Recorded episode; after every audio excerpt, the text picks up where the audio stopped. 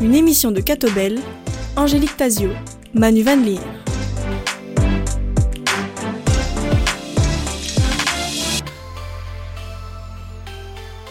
Bonjour à tous, ravi de vous retrouver en compagnie de Manu Van Leer pour accueillir notre invitée Anne Gruet.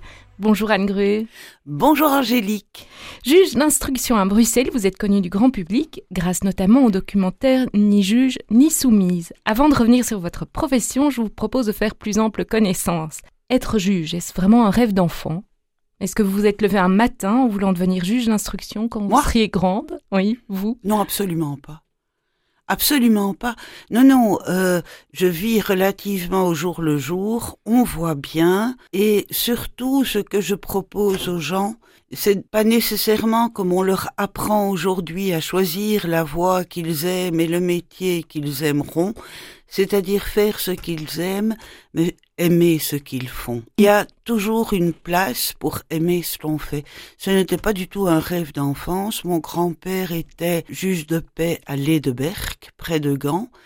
C'est tout. Moi, je suis entrée au barreau parce que j'avais fait le droit. Pourquoi j'ai fait le droit? Ben Parce que euh, c'était près de chez moi. J'étais pété en maths.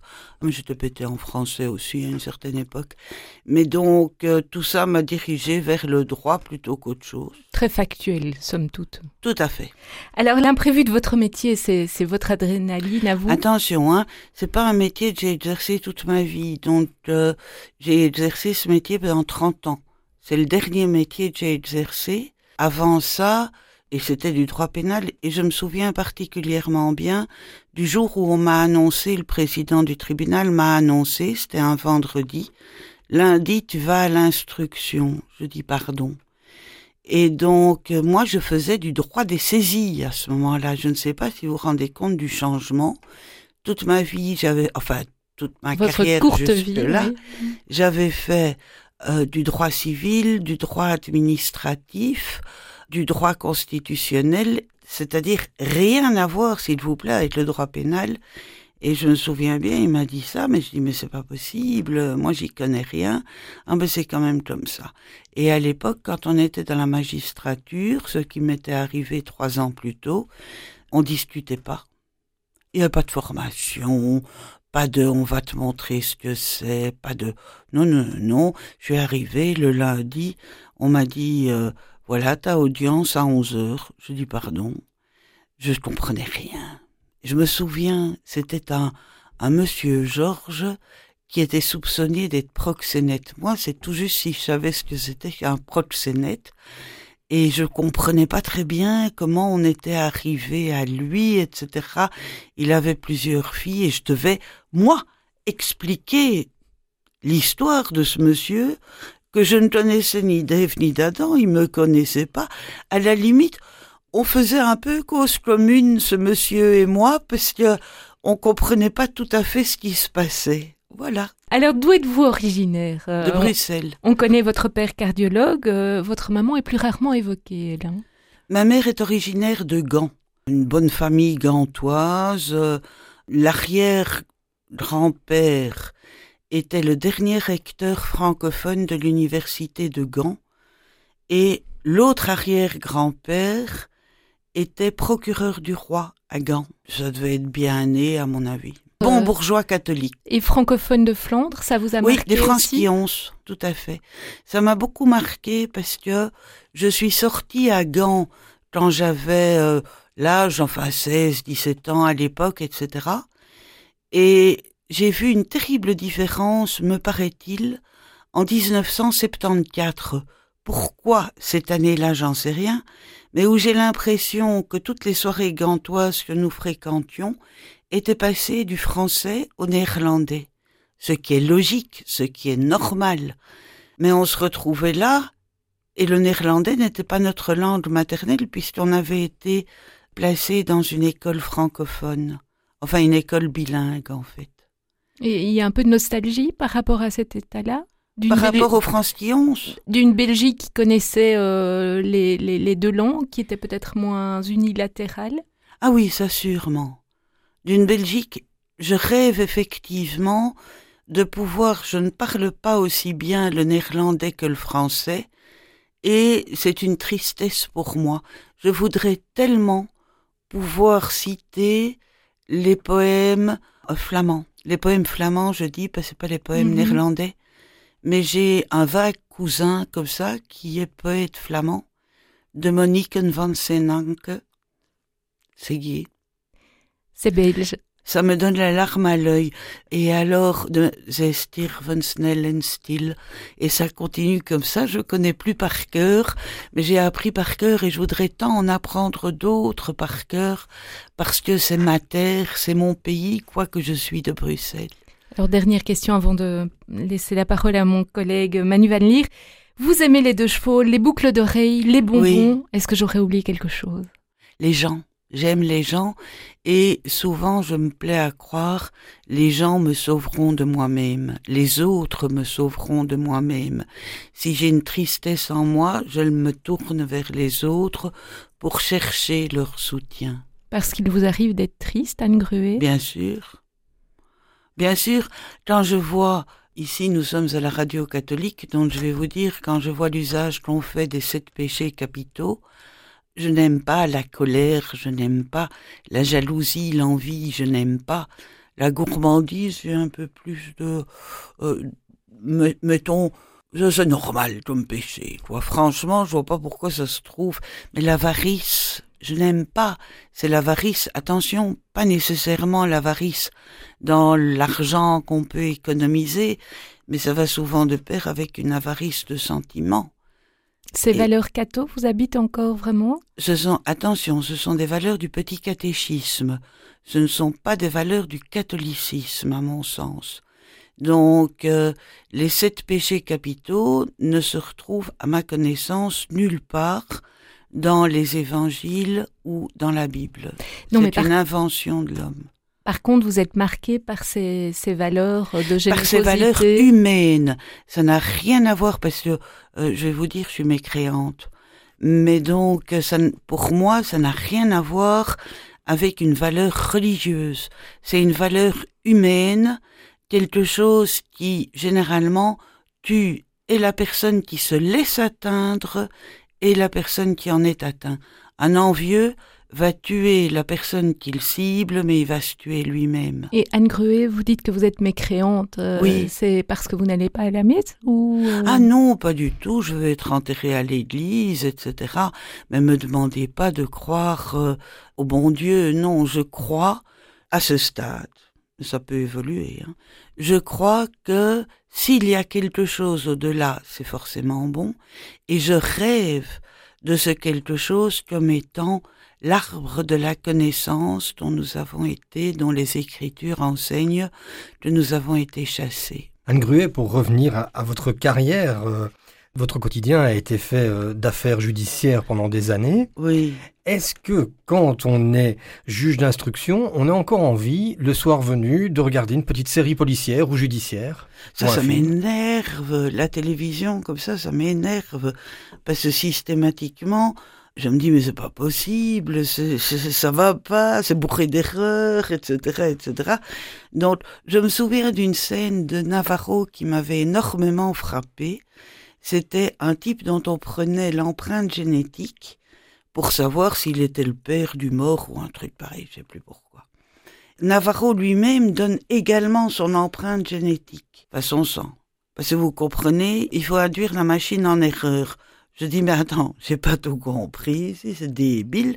Donc ça, ça m'énerve. Par contre, j'adore lire des romans policiers. Et là, c'est mieux construit? Ben, ceux d'Agatha Christie sont beaucoup plus psychologiques que de pratiques et donc il n'y a pas de problème, quoi, ça joue sur la psychologie.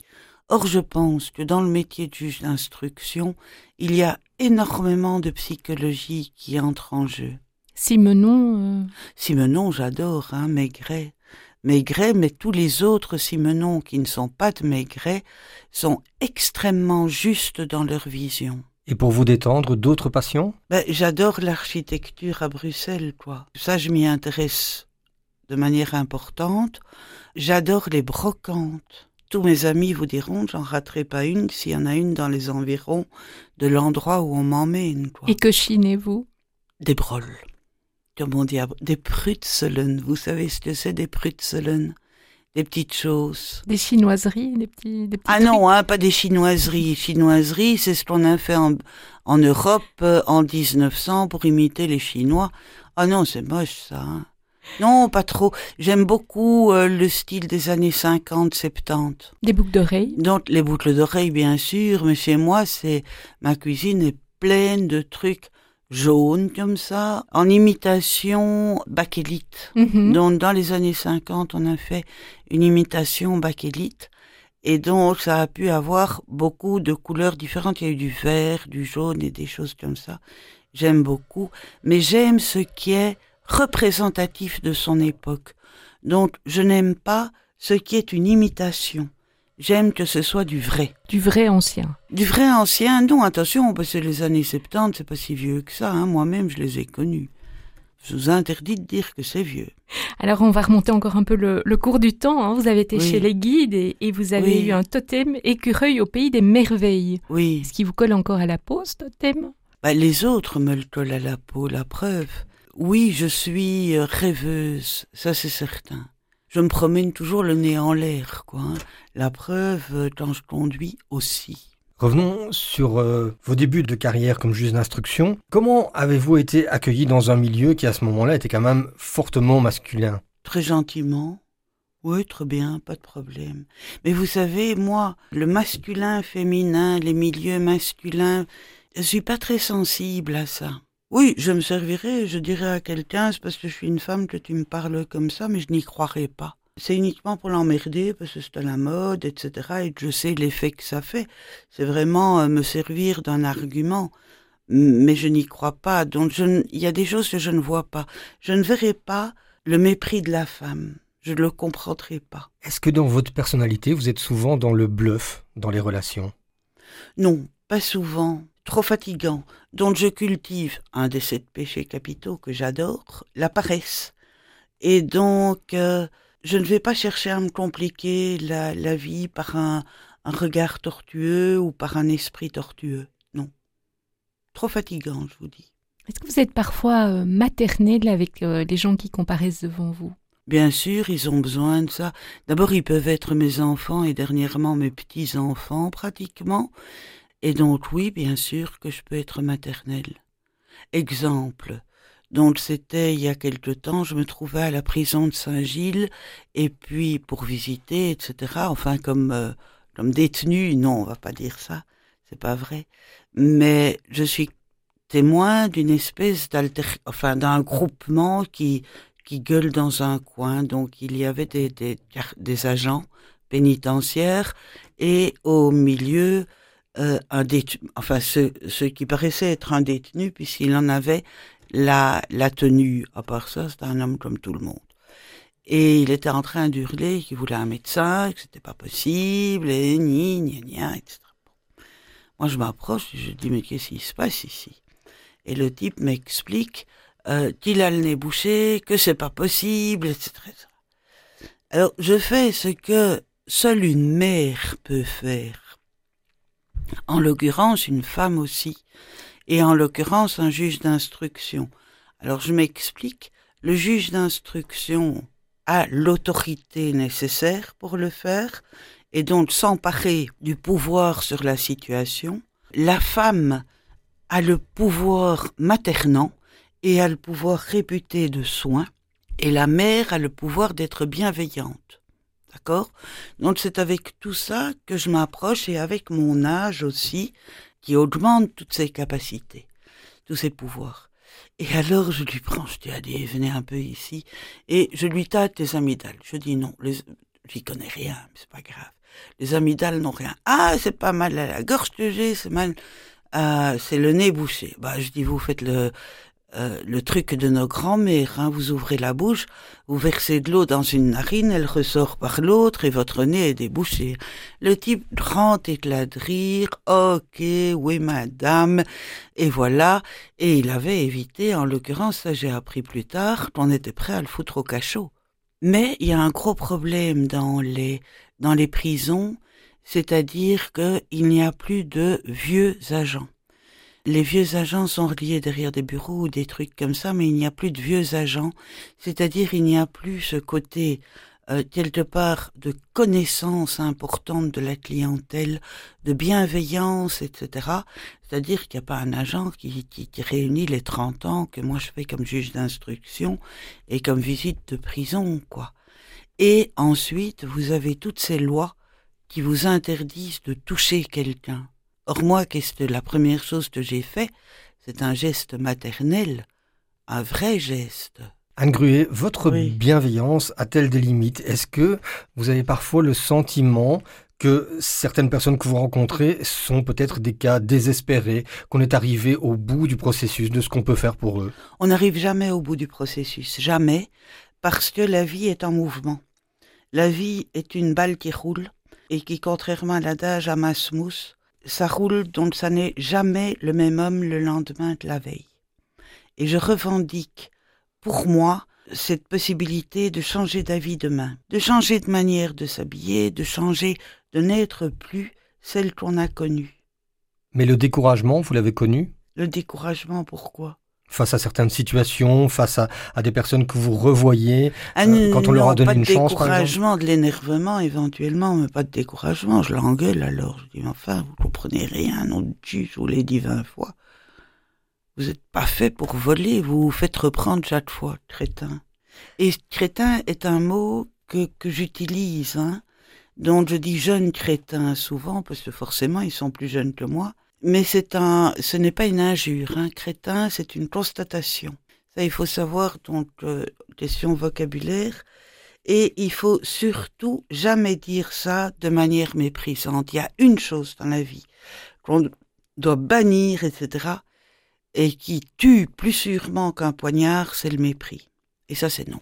Je dis toujours, je suis capable de tuer quelqu'un qui se montre méprisant devant moi vis-à-vis -vis de quelqu'un d'autre. Hein. En parlant de poignard et, Oui. et de, de mépris, le terme de féminicide vous agace. Hein Euh, Euh, vous le réfutez. Pourquoi? Excusez-moi, je suis vraiment désolée pour tout le monde qui y croit. Ça ne signifie rien. C'est quoi un féminicide? C'est quoi? Dites-moi la définition d'un féminicide. Ah, le, le, le fait de tuer une femme. Vous me direz qu'on peut tuer un homme et que ça ne s'appellera pas... euh, Non, non, mais admettons, c'est le fait de tuer une femme. Vous avez une scène entre une femme, sa femme et l'amante de sa femme, trois femmes. La femme tue l'amante de son épouse. Ça s'appelle comment? Bah, je ne sais pas comment ça s'appelle non plus, puisque je réfute le mot féminicide. Un drame conjugal.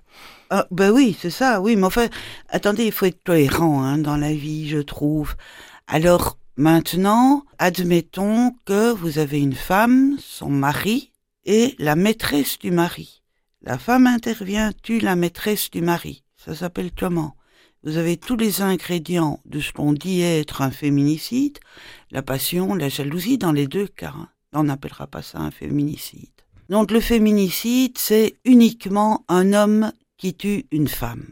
D'accord? D'après ce que je comprends. Alors là, je dis c'est sexiste. C'est sur cette réflexion qu'on va marquer une première pause en musique avec euh, votre premier choix, Ennio Morricone, dont on va écouter un extrait. À tout de suite.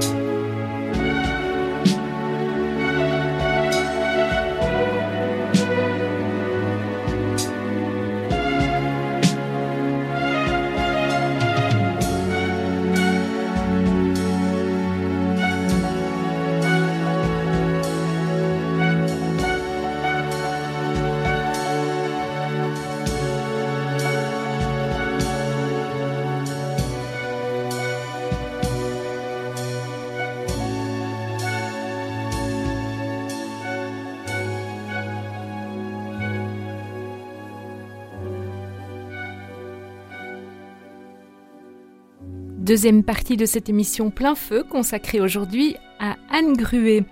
Anne Gruet, en 2008 et 2012, vous avez accepté de participer à deux épisodes de l'émission Striptease. Pourquoi avez-vous accepté de lever un voile sur votre fonction de juge d'instruction? Ah, moi, j'ai rien accepté du tout, hein, entendons-nous. J'ai jamais accepté d'aller à l'instruction. Comme je vous l'ai dit là tantôt, on me l'a imposé, point. Et alors, euh, en 2002, c'était le flic. D'abord, j'aurais jamais choisi les mêmes noms. Le flic, la juge et l'assassin. Le bon, la brute, ça c'est moi. Et le truand. Ni juge ni soumise, la pute, c'est moi. Et donc, euh, en 2002, en fait, les autorités judiciaires avaient accepté d'ouvrir euh, la justice à la vision par des gens sérieux. Et striptease était sérieux, il faut pas croire. Hein, rendait bien euh, ce que euh, la réalité des choses. Et ils avaient demandé à une copine, à moi, juge d'instruction, si elle pouvait assumer. Elle a dit oui. Et puis elle est partie à l'Union européenne et c'est tombé sur moi. Et puis alors, il se fait que très vite, j'ai eu, enfin, ce que j'estimais être un cas idéal, et c'est vrai, je suis désolée euh, pour la dame qui, a laissé sa vie, etc. Mais il faut savoir que son décès, à cette dame qui a été égorgée, était un problème judiciaire magnifique pour la télévision. Franchement, excusez-moi les enfants, mais je le dis parce que c'est comme ça que ça a été perçu. Et ce n'est pas comme ça que ça devrait être expliqué par moi, mais je le fais pour la compréhension. Donc ça, et je suis arrivée, je me souviens bien chez elle, j'étais là dans le hall d'entrée, euh, en train d'écouter ce qu'on me rapportait, et sur quoi j'avais déjà travaillé pendant la journée avant, c'est-à-dire sur les coups de fil, etc. J'avais déjà fait mon petit boulot. Puis je vais voir sur les lieux et je regarde au-dessus de l'escalier, sur le palier, il y avait l'inspecteur principal, ok, j'avais bien défini, puis un autre mec à côté avec une euh, euh, une télévision, enfin un, chose, euh, un portable de, de télévision. Je me dis, mais c'est qui tout ça? Et puis je me suis dit, c'est des nouvelles méthodes du labo. Ah ben forcément, qu'est-ce que vous voulez? Moi, ça m'était complètement sorti de la tête. Puis elle m'a dit, non madame, vous savez, c'est la RTBF qui a reçu les autorisations. On était dans le feu de l'action, moi j'avais autre chose à foutre que de discuter des accords qui avaient été donnés par des autorités au-dessus de moi, hein, le procureur général, et voilà. Donc ça c'est pour le premier, puis pour le deuxième, ça s'appelait Madame la juge. Ils sont revenus chez moi parce que ils avaient déjà un pied dans la porte et toujours toutes les autorisations, etc. Je n'ai jamais signé un document pour dire que j'étais d'accord qu'on prenne mon image et je n'ai jamais gagné un franc sur le moindre, sur la moindre de ces images. Jamais. Donc il faut savoir que l'essence qui est dans ma voiture, c'est moi qui la paye et c'est moi qui l'ai toujours payée. Pour vous dire, je suis, les gens croient que comme ça a fait un, buzz pour ce qui concerne ni juge ni soumise, que c'est le pactole, c'est pas vrai, c'est pas vrai du tout. J'ai payé et de ma personne et de mes biens. Mais au-delà de, ça, le fait d'avoir participé euh, pleinement hein, à, ces captations et à ces prises de vue, est-ce que ça montre finalement que, la justice relève de la fiction? De la fiction, non, pas du tout. Je crois pas que ce soit fictionnel. Ce qui a été montré n'est pas fictionnel. Mais pourquoi est-ce que ça plaît tellement aux gens? Parce que c'est la réalité, c'est une réalité qui a été bien montée. Ça, c'est important. Parce que si vous suivez une enquête tout au long du fil, sans, sans avoir, donc il y a un fil rouge dans Ni juge ni soumise, qui est l'histoire des deux dames euh, qu'on va rechercher. Il y a des scénettes qui émaillent ce fil rouge, et donc c'est bien composé, ce que je dis, c'est bien monté. Mais si vous aviez dû avoir tout un interview d'un d'une des scénettes, donc tout un entretien entre moi et le personnage qui suspect, ben, serait, serait tombé à plat. C'est parce qu'il y a des rebondissements. C'est parce qu'il y a un peu de rire, un peu de larmes, un peu de tous ces sentiments humains. C'est comme ça que je l'analyse. C'est la dynamique. C'est la dynamique du montage, qui est le montage de Jean Libon. Pour moi, c'est terriblement important. S'il y a deux artistes dans Ni juge ni soumis, c'est Jean Libon et Yves ainsi que le preneur d'images David Hilderive, le preneur de son Goba. Anne Gruet, avec cette expérience, est-ce que vous n'avez pas pris goût finalement aux médias? Parce que on vous retrouve aujourd'hui sur Vivacité, on vous retrouve régulièrement en radio. C'est un exercice que vous aimez bien? Ce sont les médias qui ont pris goût à moi. C'est dommage que ça ne m'arrive qu'à 60 ans. Et puis alors, est-ce que je prends goût? Ben, J'ai appris. Donc j'ai commencé parce qu'il y avait ce film. Ensuite, parce que, parce, oui, parce que j'y ai goût de là à dire que je me prends pour le pic de la Mirandole. Je me demande pourquoi ce pauvre philosophe est toujours appelé pour dire qu'il est un pic. Mais enfin, j'y ai pas pris goût parce que je me dis, il faut pas prendre goût aux choses qui ne dépendent pas de moi. Si c'est pour prendre goût à une pâtisserie que je suis capable de confectionner, je dirais oui. Mais si c'est pour prendre goût à quelque chose qui éminemment dépend des autres, je dirais, je dirais Anne, le Capitole est proche de la roche tarpéienne. Donc il y a de l'humilité. Ouais, non, je suis pas humble, hein, il faut pas exagérer. Je déteste l'humilité. Je déteste les gens qui disent mais je reste très humble, vous savez. Ouais, allez. Et en tout je préfère l'humour. Il faut avoir suffisamment d'humour de soi pour accepter tout ce que les autres peuvent éventuellement vous imposer. Et j'allais dire, en tout cas, vous êtes capable de confectionner les belles formules et vous le faites régulièrement dans ces entretiens euh, que vous animez j'adore. face à la juge. Ah oui, mais j'adore. J'adore ça. J'ai du goût pour la belle formule, ça c'est vrai. Si vous me faites le plaisir de dire que je suis capable de formuler les choses bellement. Ah, je vous fais ce plaisir, en effet. Ah ben, alors, je vais vous dire, j'adore, je travaille, j'adore faire ça. Et nous, on adore vous entendre. Euh, et c'est vrai que c'est une occasion, justement, ce, ce travail en radio. Est-ce que, de manière générale, c'est quelque chose que vous avez appris aussi sur le tas en tant que juge d'instruction pour arriver à aller un peu plus loin que, que ce qui se dit euh, naturellement, que ce que les, les gens euh, voudraient bien, en tout cas, laisser paraître de premier abord? Oh, vous savez, il laisse rarement paraître quelque chose euh, quand ils entrent dans le bureau du juge d'instruction. Hein. Ils ont vraiment euh, l'estomac dans les, dans les talons, la trouille au ventre. Il faut pas croire, le seul plaisir que j'ai, si je dois asticoter quelqu'un, c'est pour le faire rire. Quand vous faites rire quelqu'un, vous ne pouvez pas tuer un, quelqu'un avec qui vous avez ri. Vous avez déjà réfléchi à ça, il est impossible d'avoir deux... Enfin, à mon avis, jamais essayé de tuer quelqu'un dont je ne sais pas, mais il me paraît qu'il doit être extrêmement difficile de tuer quelqu'un avec lequel vous avez ri. Sauf à être complètement stone, sauf à être... à tuer son pote, quoi. Mais tuer froidement, pas possible. Or, il se fait que dans le bureau, je suis pas stone et j'ai pas bu. Nous voilà rassurés. Oui. Anne Gruet, le rôle de la prison, selon vous, c'est? De donner un coup d'arrêt, euh, de donner un coup de massue. Donc, moi, je dis toujours, le rôle du juge d'instruction, je rêverais du rôle du juge d'instruction qui serait celui-ci, et qui serait celui de l'anesthésiste, qui avant une opération se dit toujours endormir le client. C'est pas difficile d'endormir le client. Le plus dur, c'est de le réveiller. Et donc, faut placer quelqu'un sous mandat d'arrêt, j'allais dire foutre quelqu'un en tôle. Placer quelqu'un sous mandat d'arrêt, c'est pas difficile. Le tout, c'est de le sortir de là, dans de bonnes conditions, comme l'anesthésiste.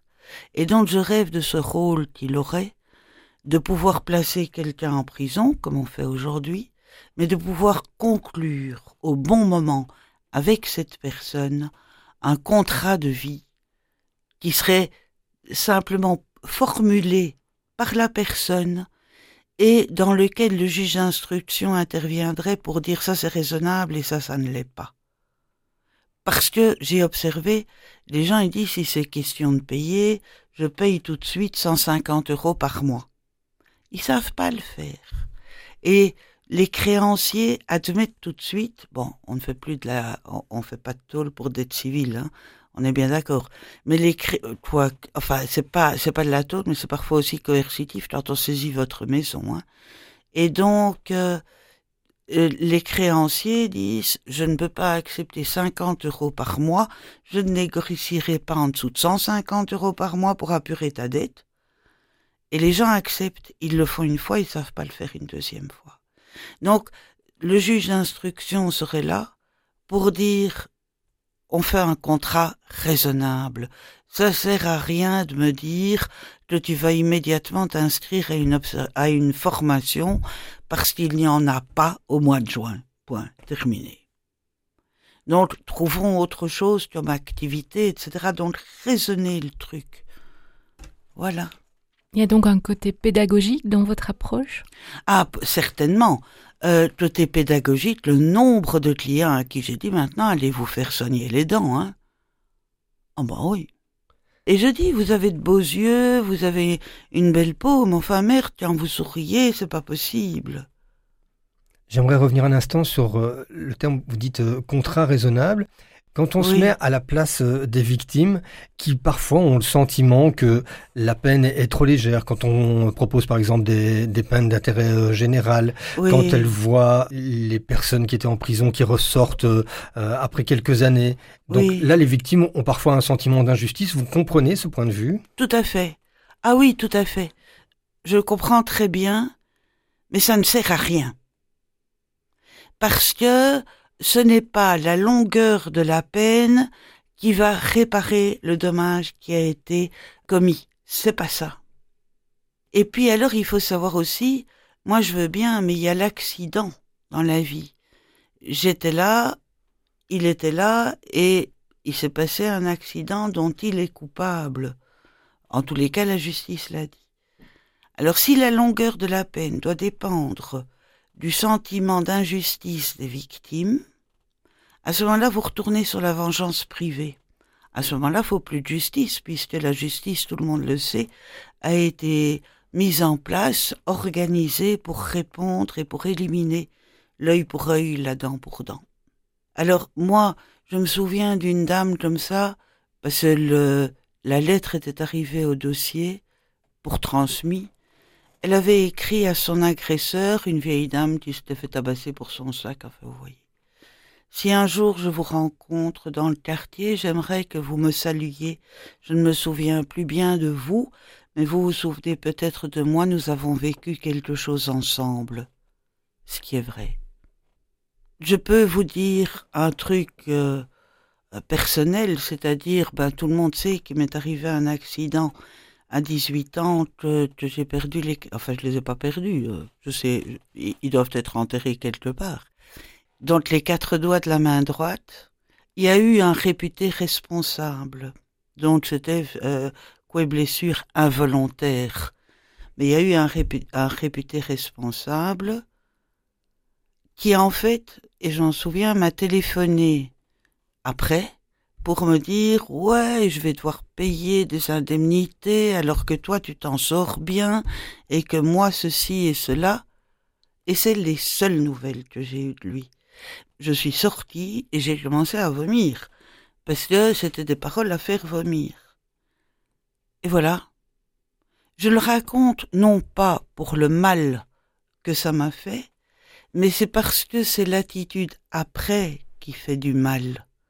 Par exemple, vous avez un, jeune malfrat, euh, il est épinglé par la police, il est amené au palais de justice, il passe devant le juge d'instruction qui dit tu es libéré. C'est extrêmement désagréable de voir ce jeune malfrat vous faire un bras d'honneur devant le commissariat de police. On a envie de dire, mais la justice n'existe pas. Et ils ont peut-être pas tort. Le problème, c'est qu'ils confondent, et il faut pas, à mon avis, confondre justice et éducation. C'est-à-dire que souvent, on impose à la justice d'éduquer les la mission d'éduquer les gens par la sévérité d'une peine ou la sévérité d'un comportement. C'est une erreur. C'est pas, c'est pas la même chose. L'éducation appartient à l'État. C'est très amusant d'ailleurs parce que euh, dans la Constitution de 1831, vous avez l'instruction publique est à charge de l'État. Dans, les, dans la Constitution aujourd'hui, vous n'allez plus retrouver ce mot instruction. J'ai parlé d'éducation. Mhm. Oui, erreur. Je ne parle pas d'éducation, je parle d'instruction. Donc l'instruction. Et l'instruction, c'est quoi? Ce sont des comportements. Ce sont euh, des savoirs qui se transmettent. L'instruction, c'est le comportement et le savoir. Exemple, comportement, euh, tu ne t'habilles pas en, hiver comme en été de la même manière. C'est tout simplement des principes de, de, de, de vie comme ça. Et euh, le savoir, tu dois savoir que la Terre est ronde. Ce sont des savoirs qui se transmettent d'humain à humain. Bien. Donc l'éducation dans le tas appartient aux parents, qui est pour une part l'instruction et pour l'autre part la civilité, apprendre le respect de l'autre, ce qui ne s'apprend plus. Et alors à l'école appartient l'enseignement, uniquement l'enseignement, mais pas l'instruction publique ni l'éducation. Et les gens demandent à la justice de faire les trois et à l'école de faire les trois. Ça va pas. Anne Gruet, on va marquer une nouvelle pause en musique. On va écouter un morceau de Jeanne Moreau qui s'intitule Les petits ruisseaux font les grandes rivières et c'est à nouveau votre choix. On l'écoute.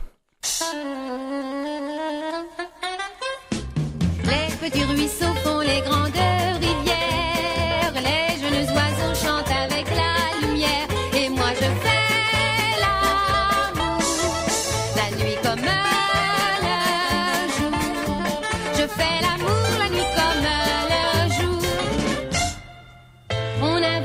des mécaniques, des instruments confidentiels des réacteurs astronautiques, on va coloniser le ciel. Les petits ruisseaux font les grandes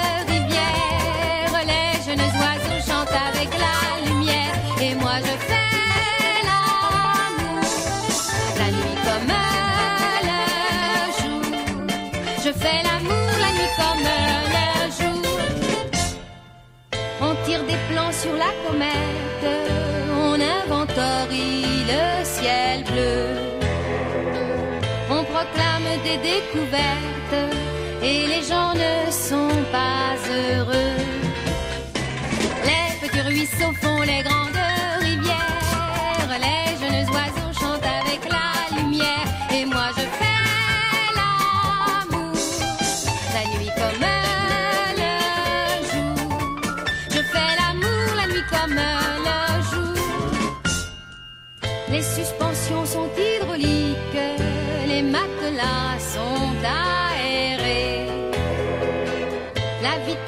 supersonique et les voyages organisés.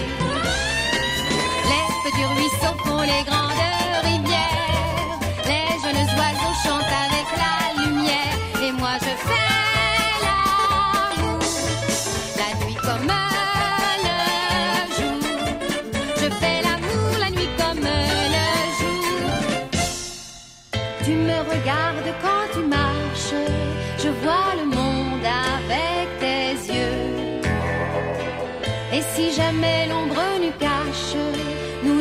grand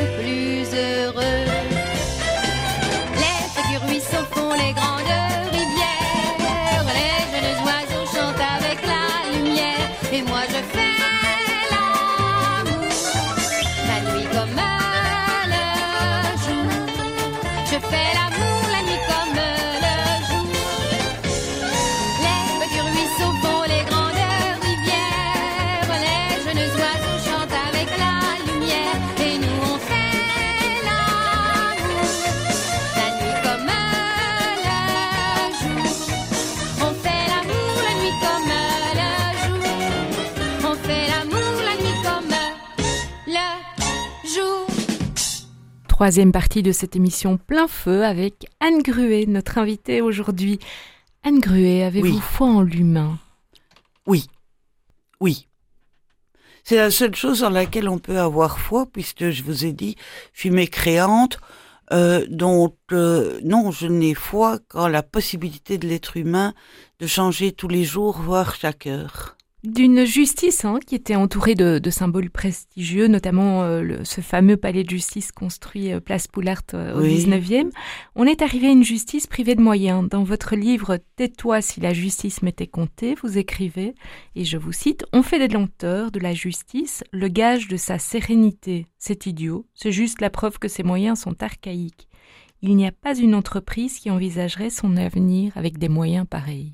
Non, ça c'est vrai. Euh, donc, Vous ne vous contredisez pas. non, je ne me contredis pas. Les moyens sont archaïques. C'est fait de brol, de briques et de brocs, etc.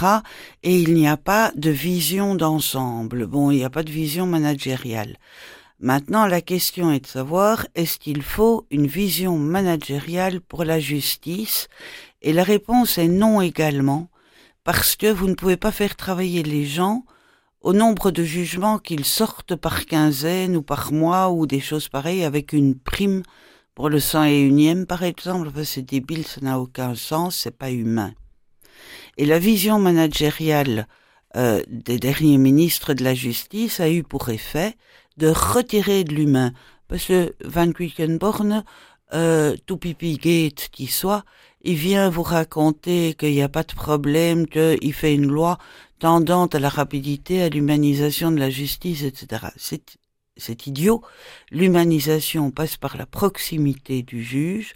Les gens, encore hier, j'avais quelqu'un qui me dit, moi je comprenais rien, j'étais sur mon banc derrière, mon avocat plaidait devant le juge, il parlait à eux trois et je comprenais rien. C'est quoi cette histoire? On parle pour qui, finalement? Alors on nous demande d'enseigner, d'éduquer, d'instruire, mais on nous supprime le dialogue avec nous, le petit peuple dont je fais partie. Et seriez-vous tenté par la politique? Parce que vous, vous contestez hein, Non, certaines non, prises de position? Est-ce que vous-même seriez tenté par la politique? On, Non, on entend hein, certains, certains les- bruits. non, non, parce que je sais pas, moi je les entends pas. Euh, mais Les sirènes des engagés, par exemple. oui, mais j'ai, donc on me l'a demandé. Alors là, ça va les 15. On me- Il y a un journaliste qui m'a téléphoné il y a une dizaine de jours pour me dire, sirène désengagée, est-ce que vous seriez prête? J'ai dit, un, j'en ai jamais entendu parler, donc euh, premier mot. Deux, Sio, on n'est quand même pas en gérontocratie ici. Il y a un âge pour tout. Il y a un âge pour se lancer, pour avoir une vision d'avenir. Je n'ai plus 20 ans et donc je ne suis plus éduquée, enseignée et instruite de la manière dont les jeunes qui n'ont pas de passé mais qui ont un avenir euh, peuvent l'être. Moi, j'ai un passé mais pas d'avenir. Donc à quoi je peux servir? À donner les conseils du passé. Et donc en fait non, le pouvoir, exercer le pouvoir non, mais conseiller le pouvoir oui. Tout à l'heure, en, en début d'entretien, vous disiez que c'était dommage que ce soit seulement à 60 ans que vous ayez eu cette reconnaissance médiatique. Ça aurait changé les choses pour vous si c'était arrivé Pas la euh, moindre idée parce que ce n'est pas arrivé. Donc euh, si, si, en raison le factuel. oui. Avec des si, on met Paris en bouteille. Bon. Anne Gruet, avez-vous le sentiment qu'on a toujours droit à une deuxième chance dans la vie? Mais il faut encore avoir eu une première chance avant de parler de la deuxième. Première chose, bon, ça me fait marrer les gens qui parlent de donnez-moi une deuxième chance. Oui, mais si j'ai pas reçu la première, comment voulez-vous que j'arrive à la deuxième? Je ne crois pas que les gens puissent recevoir ni une, ni deux chances, ni trois, ni quatre. Donc j'ai dit, je ne pense pas que les gens puissent recevoir. Je crois qu'ils doivent la prendre. Il faut dans la vie prendre le risque de la chance. Les gens ne risquent plus. Ils gardent des thésaurient ce qu'ils ont, mais ils ne sont pas là pour dire j'y vais, je risque, on verra bien. C'est Bon. une ode euh, à, à l'entrepreneuriat, ça? Non, c'est une ode à la liberté. Je ne ferai pas une, ode- une ode à l'entrepreneuriat aussi, dont les gens voudraient, au niveau de l'entrepreneuriat, euh, garder leurs privilèges et qu'on les leur donne. Et donner est un mot que je trouve partout. Je dis non. prenez, mais prenez les risques et la chance ensemble. Voilà, c'est comme vous savez, sur les places pour handicapés, il est marqué si tu prends ma place, tu prends mon handicap. Bon, alors si tu veux diriger l'entreprise, tu prends la direction. Si tu te pètes la gueule, je suis désolé pour toi et pour les autres. Mais les gens ne risquent plus. Mais cette autre chance, c'est c'est un principe justement qu'il faut défendre euh, par rapport à ce que vous disiez sur des, des peines qui doivent pas être forcément trop lourdes.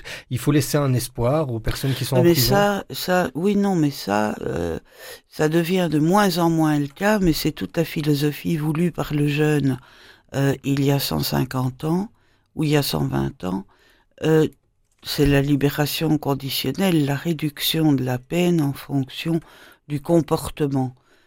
Alors, euh, pff, moi je suis pas d'accord avec la réduction de la peine en fonction du bon comportement des gens jugés par d'autres.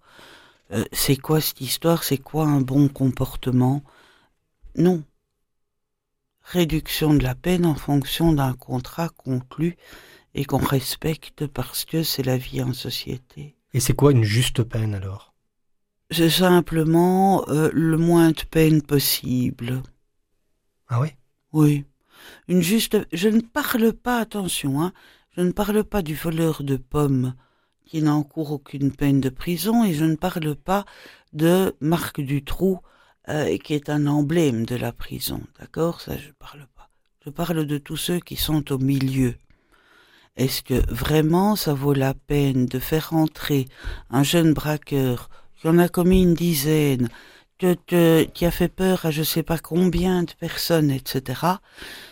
En tôle, il a 21 ans, mettons, et il entre jusqu'à ses 30 ans.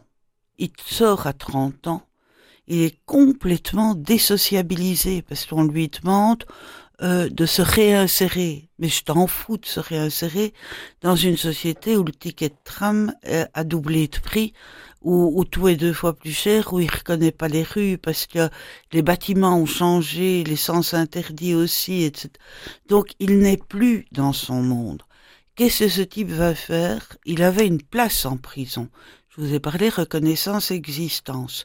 Donc ce type a une place en prison, il se fait une existence, une reconnaissance pour pouvoir survivre, il sort, il n'est plus rien. Il a 30 ans. Pas évident, hein? Est-ce que ça vaut la peine de le faire recommencer à zéro? Et à le désespérer Non, je pense pas. Je pense avec un bon contrat, il y a moyen de. Ah, je discute pas hein, sur six, huit mois, un an de prison. Hein, ça leur. Désolé, quoi. Hein, il faut pas exagérer. Mais est-ce que vraiment c'est utile de laisser les gens Moi, j'ai eu des clients comme ça euh, qui totalisaient 17 ans de tôle. Donc, ils sortaient, ils rentraient, ils sortaient, ils rentraient. Finalement, leur maison, c'était la prison. Hein. Le temps file. euh, Oui. Anne Gruet, euh, vous êtes proche de la retraite, hein, ce qu'on nomme la Oui. retraite. Est-ce que vous avez peur de, de ce passage ou bien euh, Attendez, ouais, j'ai passé la retraite. Donc, je vous ai parlé une semi-retraite une semi-retraite, c'est-à-dire que j'ai terminé le turbin tous les jours et je reste en, donc dans les starting blocks. Voilà, disponible disponible un peu comme au football quand le coach fait monter un, un remplaçant, quoi. Et justement, comment envisagez-vous ce nouveau temps euh, plus disponible euh, qui va être le vôtre? Pff, pas si disponible que Ça, c'est ce que tous les retraités disent. C'est vrai, c'est dingue. Un, on prend plus de temps pour faire les choses. Donc, on est euh, moins on a, moins on fait. Plus on a, plus on fait. Moi, je suis plutôt dans la tranche où j'ai moins, je fais moins. Donc ça, c'est une disposition d'esprit. Le lundi soir, je fais consulte, enfin lundi soir, en fin d'après-midi, je fais consultation populaire. Le jeudi soir, fin d'après-midi, je fais la maraude. Faut préparer tout ça. Euh, une fois par semaine, je vais participer à une émission radio. Aujourd'hui, je suis chez vous. Je m'occupe de la succession de ma mère. Enfin, j'espère le moins possible. Et puis, enfin, il y a le moins possible à mon avis. Et puis alors, ben voilà, je fais, euh, je vais sou- ce soir, je rencontre, ben tiens, vous allez peut-être connaître, euh, des missionnaires de la Miséricorde. L'église de Barnabites, avenue Bruckmann, vous Ah oui, connaissez, ouais. il y a un Oui. couvent derrière Mhm. qui apparemment serait occupé par les missionnaires de la Miséricorde. Je me réjouis Et revenons pour voir un peu ce qu'il y a moyen de faire parce que il se fait que j'ai un type dans la consulte populaire qui risque d'être éjecté de chez lui et je lui ai promis de voir s'il y avait moyen de trouver un autre coin, etc. Donc vous voyez, c'est des boulots euh, qui, qui, ah, qui sont tentaculaires un peu. Alors justement, que, en quoi consistent ces consultations populaires et cette maraude Écoutez que les vous gens. Écoutez, maraude distribué. Oui, oui, de oui, la soupe, des du vivres. café, des Mhm. vivres. Euh, et alors, euh, Jean, je ne t'oublie pas, je sais qu'il faut des baskets 43. Bon, donc c'est ça. Le message hein. est passé. Merci. Mais non, mais c'est ça, hein, la maraude. Et puis alors, la consultation populaire, c'est principalement écouter les gens. Écouter les gens, parce que quand ils parlent, ils résolvent souvent leurs problèmes eux-mêmes. Donc une bonne dose d'empathie. D'empathie, j'en sais rien, mais une bonne dose, euh, une bonne oreille, quoi.